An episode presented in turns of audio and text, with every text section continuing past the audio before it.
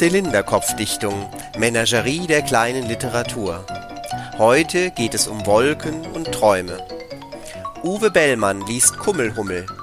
Im Autorengespräch sprechen wir über die Entstehung der Geschichte und über zielgerichtetes und nicht zielgerichtetes Denken aus der Perspektive der Neurowissenschaften. Außerdem gibt es noch Ringelnatz und zum Schluss ein kleines Gedicht. Viel Vergnügen!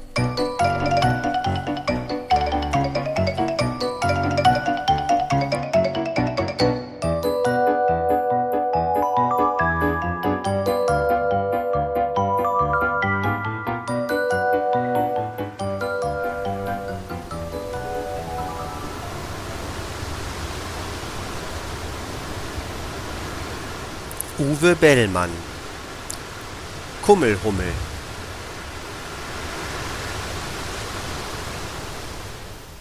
Alle Wolken, die wir am Himmel sehen, tragen ganz besondere lateinische Namen, die sie von sehr klugen Wolkenforschern bekommen haben.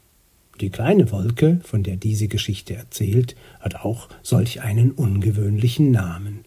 Sie heißt Cumulus humilis aber alle, die sie gut kennen, nennen sie einfach Kummelhummel. Kummelhummel ist eine ganz außergewöhnliche Wolke, auch wenn sie ziemlich klein und unscheinbar aussieht. Sie lässt sich gern einfach treiben und träumt in den Tag hinein. Es macht ihr nichts aus, wenn sich die anderen Wolken deswegen manchmal über sie lustig machen. Sie ist eben anders als die anderen. Das ist auch gut so, findet sie. An einem lauen Sommernachmittag hatte sie so schön vor sich hingeträumt und dadurch wieder einmal den letzten Wind verpasst. So kam es, dass die anderen Wolken längst schon weitergezogen waren und Kummelhummel ganz alleine zurückblieb. Als sie nach ihrem kurzen Schläfchen nach unten auf die Erde blickte, sah sie eine kleine, friedliche Stadt, die ganz bunt geschmückt und voller Menschen war. Die Schwalben kreisten und zwitscherten, dazu gab es ein Konzert vom Summen der Bienen und dem Zirpen der Grillen, und in den Gärten stritten sich die Spatzen in den Büschen um die besten Schattenplätze. Wie es aussah, wurde in der Stadt gerade ein großes Fest gefeiert. Auf dem Marktplatz gab es einen kleinen Rummelplatz mit Karussell, Eisverkäufer, Würstchenbuden, Gaukler und einem bunten Treiben. Ein wenig außerhalb der Stadt sah Kummelhummel einen Park, in dem eine Bühne aufgebaut war. Sie sah dort einige Schauspieler, die sich hinter der Bühne auf ihren Auftritt vorbereiteten. Manche trugen prächtige Kostüme, andere Ritterrüstungen und blitzende Schwerter, Schilde und Lanzen. Der Zufall wollte es, dass Kummelhummel genau über dem Theater schwebte und so alles sehr gut sehen konnte. Viele Menschen waren gekommen, um sich das Stück anzusehen. Manche schienen ganz begeistert, doch viele unterhielten sich einfach und beachteten die Aufführungen nur am Rande. Doch unsere Kummelhummel hätte am liebsten selber mitgespielt. Ach, wie schön wäre das. Aber wie hätte sie denn mitspielen können? Sie war ja nur eine kleine Wolke am Himmel, die wahrscheinlich bisher überhaupt niemand beachtet hatte. Na ja, immerhin konnte sie davon träumen. Gedankenverloren schwebte sie in der lauen Nachmittagsluft. Kummelhummel stellte sich vor, wie sich ihre federleichten Wolkenschwaden streckten und dehnten und zu den weiten Schwingen eines Adlers wurden, die sie kraftvoll in die höchsten Höhen des Himmels tragen konnten. Dann träumte sie, wie sie sich in einen weißen Schwan verwandelte, der langsam und graziös über die blaue Himmelsfläche zog. Nach einer Weile erinnerte sie sich daran, wie sie einmal im fernen Afrika den wilden Tieren zugesehen hatte. Damals konnte sie Elefanten, Gazellen und sogar Löwen sehen. Kummelhummel dachte, wie es wohl wäre, wenn sie auch deren Gestalt annehmen könnte. Ja, das waren schöne Gedanken, die sie ganz ruhig und zufrieden machten. Sie hätte bestimmt noch lange so weitergeträumt, wenn sie nicht plötzlich von einem gewaltigen Applaus aus ihrem Traum gerissen worden wäre.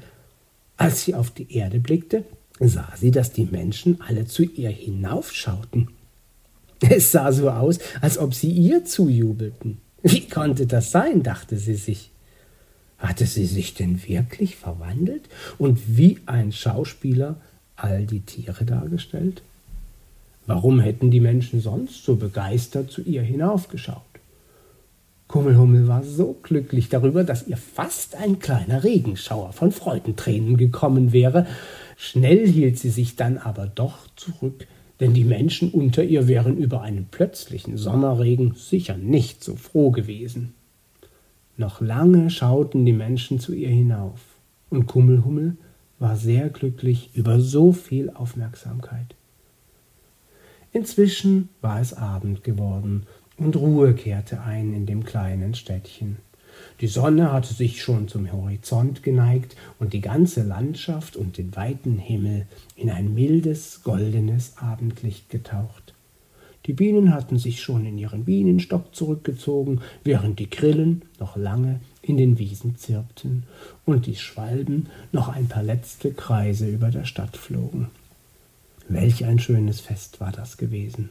Und die Menschen die sich auf den Heimweg machten, erzählten sich noch lang, was sie alles erlebt hatten. Und unsere kleine Kummelhummel? Sie war selig eingeschlafen und ließ sich vom kühlen Abendwind in die Ferne treiben. Nur die klugen Wolkenforscher können wissen, wohin sie trieb und was sie noch alles erlebte.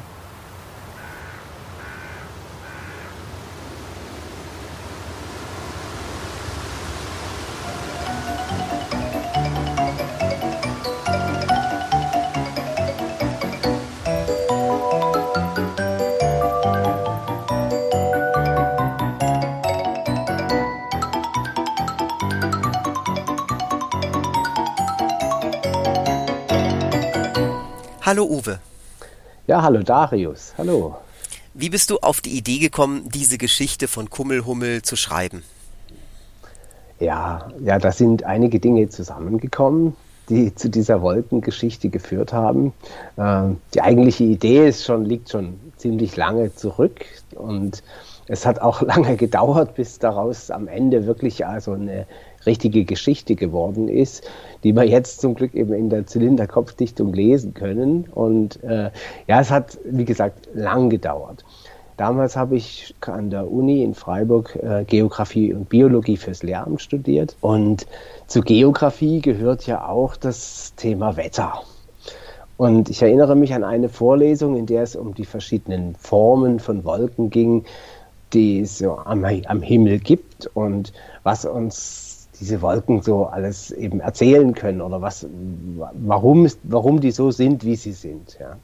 Und da begegnete mir der Name Cumulus humilis, also die Schönwetterwolke, zum ersten Mal. Und letztlich ist daraus dann die Kummelhummel geworden. Ja. Und zu dieser Zeit waren meine Kinder noch sehr klein und ich habe denen sehr gern vorgelesen. Und die waren auch unersättlich, was Kinderbücher betrifft, Bilderbücher.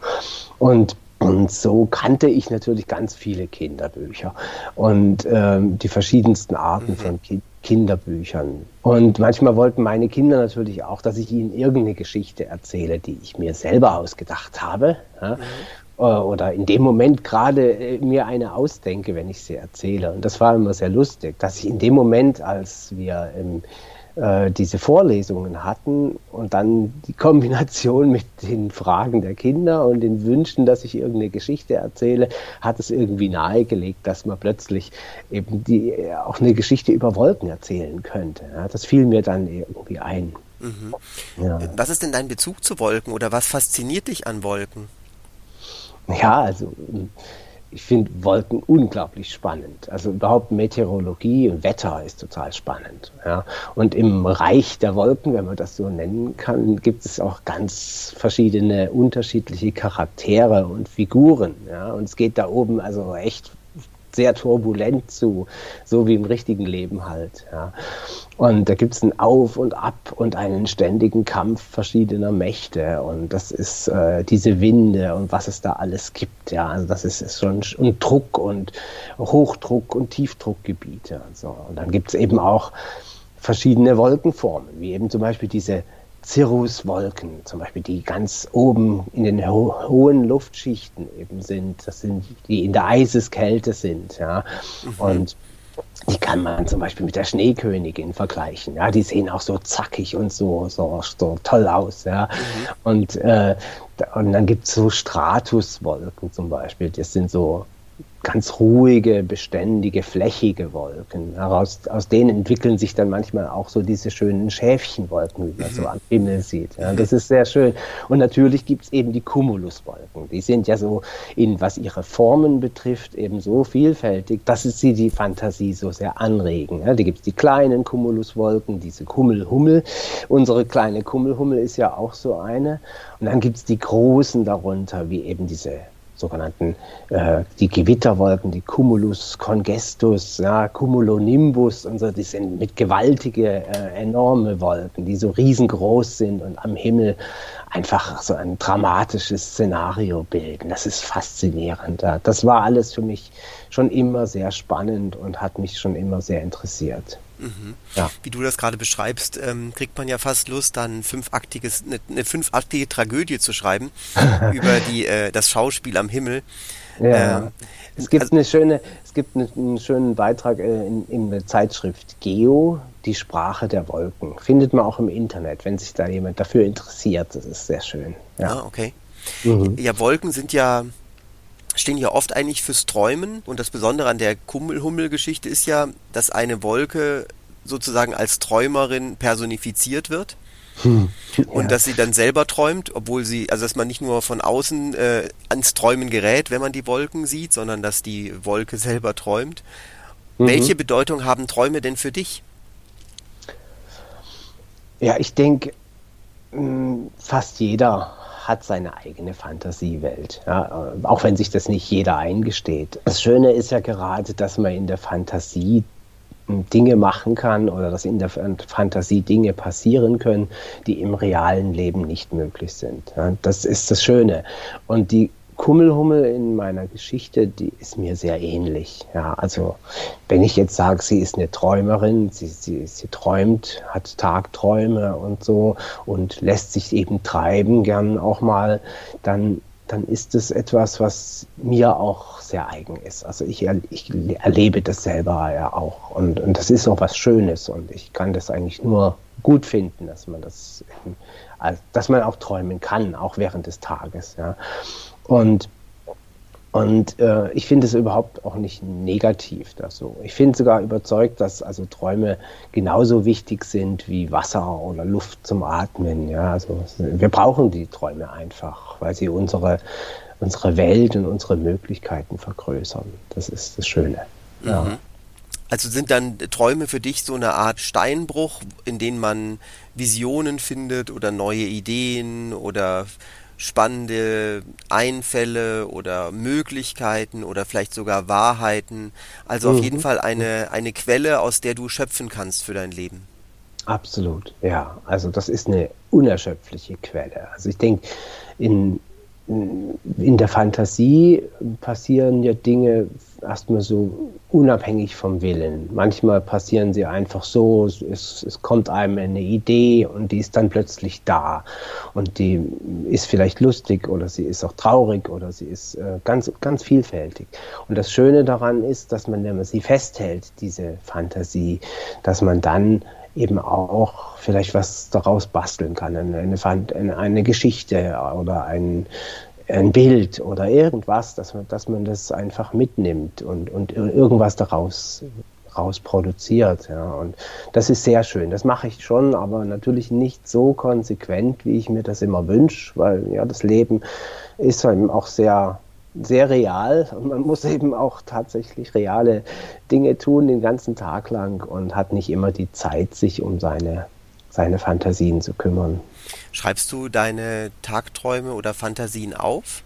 Hm, manchmal schreibe ich das auf, ja. Ich habe auch ein kleines Büchlein, wo ich mir so Gedanken und, und äh, ja, Träumereien auch so mal aufschreibe. Aber oftmals äh, vergesse ich sie dann auch einfach wieder und, und habe sie nicht mehr parat. Und das ist, ich denke, wenn ich das konsequenter machen würde, würde ich vielleicht äh, noch ein paar mehr Geschichten schreiben können. Ja. Mhm. Mhm. Wann kannst du am besten träumen? Immer. Ich kann immer träumen. Ich träume auch immer. Also das hat nichts mit der Tageszeit zu tun oder mit, äh, also man könnte ja meinen, dass Träumen immer nur in der Nacht stattfindet, aber das ist nicht so. Also ich finde auch, äh, das Träumen ist, hat auch am Tag einen ganz wichtigen Platz. Ja, also und ich träume nicht bewusst, glaube ich, nicht so. Manchmal schon, doch, manchmal träume ich auch ganz bewusst. Äh, versuche ich dann die die realen Dinge des Lebens auch mit Träumen zu bereichern oder zu verändern und so. Und das ist schön.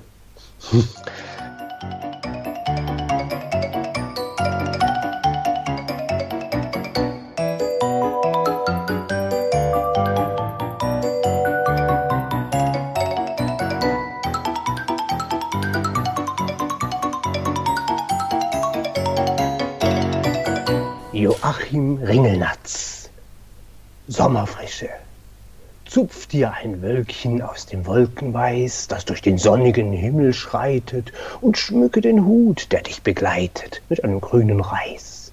Verstecke dich faul in der Fülle der Gräser, weil's wohltut, weil's frommt.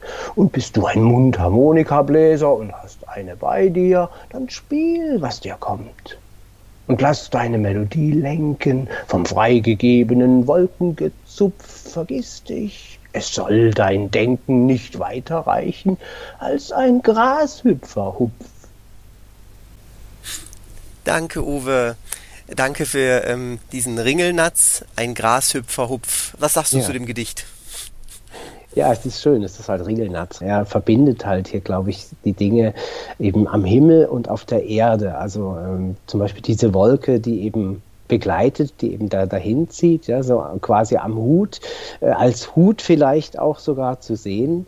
Und dann der grüne Reis quasi irgendwie so ein Reisigzweig oder als, als Verbindung zwischen dem, zwischen der Landschaft und, äh, und dem Himmel und den Wolken. Das finde ich sehr, sehr schön, sehr gelungen. Und dann die Idee eben halt dieses verträumten im Gras liegens mit der Melodie, äh, dass die Melodie der Mundharmonika quasi von den Wolken beflügelt ist. Das finde ich sehr, sehr schön da. Dieses, dieses Dahinziehen der Melodie, die eben frei ist und sich tragen lässt von den dahinziehenden Wolken. Das ist wunderschön.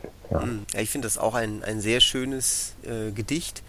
Und, mhm. und irgendwie passt es ja auch nicht so richtig in unseren Zeitgeist oder in einen Teil des Zeitgeistes, der mhm. eigentlich gerade das Gegenteil empfiehlt. Also, dass man sich selber immer weiter optimiert, dass man mhm. seine To-Do-Listen immer weiter verdichtet, immer weiter an irgendwelchen Tasks beschäftigt ist, mental und die dann bearbeitet. Was Ringelnazi empfiehlt, zupft dir ein Wölkchen, ist ja sozusagen das absolute Kontrastprogramm dazu. Das ist richtig, ja. Das ist so die, diese die Freiheit, sich in die, in, in, die Wiese zu setzen und, und sich zu freuen, einfach an, an, der, an dem einfachen Dasein sich zu freuen, ohne dass man jetzt unbedingt so, so ganz produktiv ist. Ja. In der Vorbereitung ähm, der, der Sendung habe ich noch so ein bisschen rumgeschaut und mhm. habe dann äh, gesehen, das habe ich dir auch geschickt gehabt, äh, bin ich auf diesen Herrn Hufnagel gestoßen. Das ist so ein Neurobiologe. Und ja. der hat äh, so Experimente gemacht ich verlinke das dann auch ähm, in den Show Notes von dieser Podcast-Folge, dass er Leute in einen stillen Raum äh, gebeten hat und ihnen ihre, ihre Geräte abgenommen hat und dann gemessen hat, wie die Leute damit umgehen, dass man sie kurz aus dem Hamsterrad rausgeholt hat und dass sie einfach nur aus dem Fenster schauen konnten. Und mhm. er hat dabei festgestellt, dass viele Leute sich da gar nicht entspannen konnten. Das haben die dann in, in so einer mhm. Messung festgestellt, dass sich dann dieser Nervus vagus überhaupt nicht entspannt, sondern dass es für die Leute ja, eher ein ja. Stress ist, dass man sich sozusagen ein Wölkchen zupft und dass die das gar nicht genießen können. Ich bin ja kein Neurobiologe und schon gar keiner, der sich mit diesen Themen wirklich auskennt. Aber alleine vom, vom Gefühl merke ich, dass viele Menschen nicht in der Lage sind, sich mal so zu befreien von diesem Druck der Arbeit, sich das Recht zu nehmen, auch einfach mal in einer Träumerei zu schwelgen und dass das auch was ganz Hilfreiches ist. Man blickt über den Tellerrand. Man äh, kann auch flexibler und freier an die Dinge herangehen. Und ich glaube, dass es dann manchmal einem ganz viel hilft äh, bei der Erledigung alltäglichen Geschäfts- oder alltäglicher Arbeiten äh, auch mal einfach frei äh, zu assoziieren und so. Und dann kommen einem Ideen, die andere vielleicht gar nicht haben. Mhm. Ja. ja. du hast ja eben, der, dieser Hufnagel unterscheidet auch zwischen zielgerichtetem Denken, also dieses auf Tasks bezogene Denken, wo man versucht jetzt irgendein Problem zu lösen, was auf so einen Punkt zuläuft, und nicht zielgerichtetem Denken. Und er empfiehlt eben, dass man regelmäßig, genau wie du auch ähm, in deiner Kummelhummel-Geschichte oder eben auch in unserem Gespräch, er empfiehlt mhm. eben auch, dass sich die, die Wahn oder die Wirklichkeit, die Wahrnehmung vergrößert, verbreitert, wenn man sich eben Zeit nimmt für Tagträume. Und ja. dass man dadurch eben lernt einerseits, dass man dadurch Kreativität, Ideen schöpft und dass dieses nicht zielgerichtete Denken eine absolute Wohltat ist und sehr wichtig äh, für die ja. Menschen, für den Menschen und für die Gesundheit. Und, das ähm, ist so. Ja. Es ist auch, ich denke, das ist so ähnlich wie, wie ein Smalltalk zum Beispiel am Beginn, zu Beginn eines Gesprächs. Wenn man ein, ein sehr ernstes, schwieriges Gespräch führen muss, äh, bei der Arbeit oder wo auch immer. Und man beginnt das Gespräch erstmal mit ein bisschen Smalltalk äh, und, lässt einfach mal dann die, die Gedanken und, und die Themen auch mal ein bisschen frei laufen dann, dann hilft es äh, den anderen jeweils auch zu zeigen, wie dass alle nur äh, vielleicht auch wirklich nur Menschen sind und, und niemand äh, immer nur in zwar vielleicht in seiner Rolle auch etwas äh, was Bestimmtes bewirken muss, aber dass doch alle letztlich auch als Menschen äh, sehr ähnlich sind und, und, gleiche Wünsche und Ideen haben vielleicht. Mhm, mh. ich, ich erlebe diese Smalltalk-Situationen teilweise als sehr gekünstelt und gestelzt und als sehr bemüht. Also als hätte das irgendjemand in so einem Management-Seminar gelesen oder gelernt in so einem Rollenspiel, äh, dass sie zunächst, äh, stellen sie zunächst zwei, drei freundliche Fragen und danach ja. kommen sie erst zu ihrer Absicht. Ähm, mhm also ich ja, das, das ist, das, das wird in solchen Management-Seminaren sicher auch genau äh, so beschrieben. Wenn das, ähm, wenn man dann sagt, sie haben aber schöne Bilder an der Wand oder sonst irgendwas, das ist genau der Punkt, dass die, äh, dass viele das einfach mechanisch dann wieder ab, äh, abspulen, weil sie es irgendwo gelernt haben. Aber ich denke, ähm, dieses kurze Gespräch so zwischen den zwischen, der, äh, zwischen den Anko dem Ankommen und, und dem Weiterarbeiten ist, äh, äh, ist, ist sehr schön, weil, weil dieses, dieses Smalltalk-Gespräch, wenn es ehrlich ist, und das merkten, glaube ich, die beiden Gesprächspartner oder die, die anwesenden Gesprächspartner sehr schnell, wenn das ehrlich ist, dann äh, öffnet das Türen. Das ist so ein Icebreaker. Äh, das ist so ein, wer das oder wer das sehr ernsthaft betreibt und sehr äh, ja, zielgerichtet äh, verpasst eine Chance damit. Ja. Mir ist gerade eben noch ein Punkt eingefallen, als du erzählt hast, äh, wie die Kummelhummel-Geschichte entstanden ist. Und da musste ich auch mhm. an diesen Herrn Hufnagel denken, also diesen ja. Neurobiologen. Äh, der ja gesagt hat, wenn man tagträumt, dann stellt man auch Verknüpfungen her. Also es, es fliegen mhm. Gedanken hin und her ja. und man verknüpft Dinge, die eigentlich nichts miteinander zu tun haben und daraus entstehen Ideen oder man mhm. lernt etwas. Das wäre ein Beispiel, also wie du das beschrieben hast. Die Bilderbücher und dann gleichzeitig äh, diese Vorlesung und gleichzeitig diese Erzählsituation und das hat dann äh, bei dir diese Verknüpfung hergestellt. Und äh, mhm. Hufnagel sagt eben, dass das ganz wichtig ist, dass wir eben auch so denken, also nicht zielgerichtet. Menschen, die sehr kreativ sind, verstehen ja das Prinzip der Verknüpfung, dass man über den Tellerrand hinausschaut und Dinge miteinander verknüpft, die eigentlich nicht zusammengehören. Und die, die Humoristen, also die, die Komiker, die verstehen, oder auch äh, Satiriker und so, die verstehen das ganz genau, wie man das machen muss, Dinge miteinander zu verbinden, die, die der normale Mensch, sagen wir mal, nicht miteinander verbindet. Und schon fangen alle an zu lachen, weil es halt so lustig ist. Ja. Mhm. Das, ist das ist schön. Und ich glaube, das ist, was der Hufnagel in seinem Beitrag auch sagen will, dass, dass es den Horizont erweitert. Das Komische ist ja, dass aber in der Schule, also wenn man dieses äh, nicht zielgerichtete Denken oder dieses divergente Denken sieht, das ist ja äh, Schüler, den, die man heute mit ADHS äh, diagnostiziert, mhm. ähm, die weisen das auf oder die sind Profis sozusagen in diesem divergenten Denken und mhm. die werden aber durch ähm, oftmals durch Medizin dazu gebracht, dass sie dann doch wieder in der Spur laufen Und gleichzeitig haben wir äh, in der Schule, wenn da irgendein, wenn irgendwelche Eltern zum Elternsprechtag gehen und mhm. sie kriegen dann gesagt, ihr Kind ist ein Träumer, dann mhm. sollte doch zumindest eine Alarmglocke schrillen bei den Eltern. Das ist also von mhm. Lehrern selten positiv gemeint. Kurz und gut, also dass sozusagen in der Schule doch sehr einseitig im Vordergrund steht, dieses zielgerichtete Denken und dass mhm. eigentlich wenig Raum gelassen wird für dieses nicht zielgerichtete Denken oder dieses divergente Denken.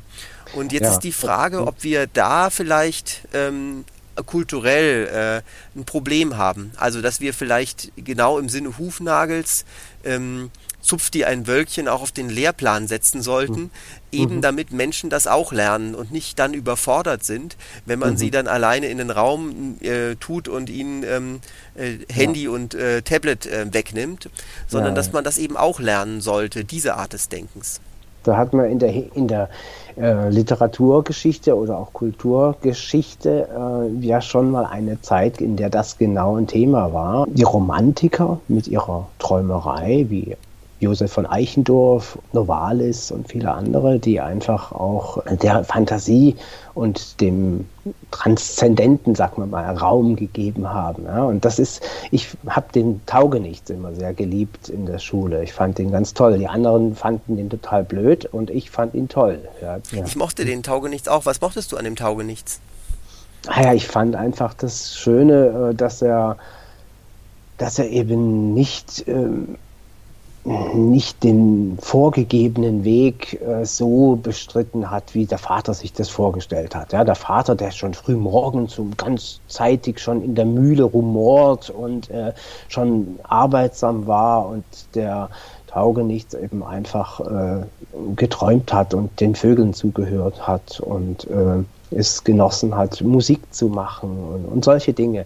Also ich fand diese Geschichte sehr schön. Also ein Beispiel zum Beispiel, wo er ähm, als Zolleinnehmer dann arbeiten musste und dann ähm, die Zahlen so äh, so fantasievoll interpretiert hat. Also die Eins, die ganz zackig und gerade und so wie so ein Soldat eben ist. Äh, oder die Acht, wie so eine eingeschnürte Madame, die so, äh, so eine Dame, die dann so eben so bauchig und so, so, so mit kurvenreich ist und so. Ich fand das wirklich wunderschön. Oder so eine 2, die eben wie so ein umgekehrtes Fragezeichen so war. Oder so ein Wegweiser, der, äh, ja, also das ist so, äh, das ist total lustig. Ich fand es sehr schön. Und dass er eben dann äh, zum Beispiel aus seinem Garten die Kartoffeln rausreißt, äh, die der Vorgänger gepflanzt hat und Blumen pflanzt.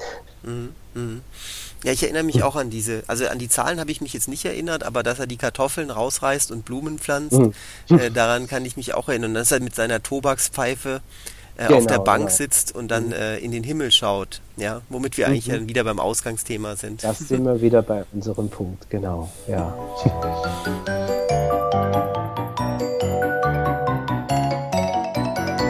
Dann sind wir schon wieder am Ende unserer Sendung angelangt. Vielen Dank, Uwe, für das Interview, für deine Gedanken, fürs Mitmachen. Ja, danke auch. Hat sehr viel Spaß gemacht. Ja, die Idee der Zylinderkopfdichtung ist ja, dass äh, Menschen, die Geschichten schreiben und Gedichte schreiben, dass die diese Literatur und ihre Ideen mit anderen teilen. Und dafür gibt's äh, ja die Zylinderkopfdichtung. Das ist ja nicht nur dieser Podcast, sondern auch eine App. Hast du selber auch die Zylinderkopfdichtungs-App auf deinem Handy, Uwe? Ja, natürlich, ja, klar. Das möchte ich natürlich auch nicht missen. Also es ist immer wieder schön, wenn man die Nachricht bekommt, dass es etwas Neues auf der Zylinderkopfdichtungs-App gibt und dass man, ich möchte natürlich auch gern wieder was beitragen dazu. Ich habe also auch ähm, vor, die Kummelhummel weiterleben zu lassen und mhm, ihr neue, äh, neue Abenteuer eben zu geben. Und das, ich denke, das kommt bald. Mhm, mhm. Sehr schön, sehr schön. Ja, du hast ja noch ein weiteres Gedicht geschrieben, was jetzt auch in der Zylinderkopfdichtung ähm, erscheinen wird mit der nächsten Folge. Und äh, netterweise rezitierst du es auch für uns. Mein Name ist Darius Hamizadeh Hamudi. Ich verabschiede mich schon jetzt von allen Hörerinnen und Hörern und jetzt Bühne frei für dich, Uwe, für dein Gedicht.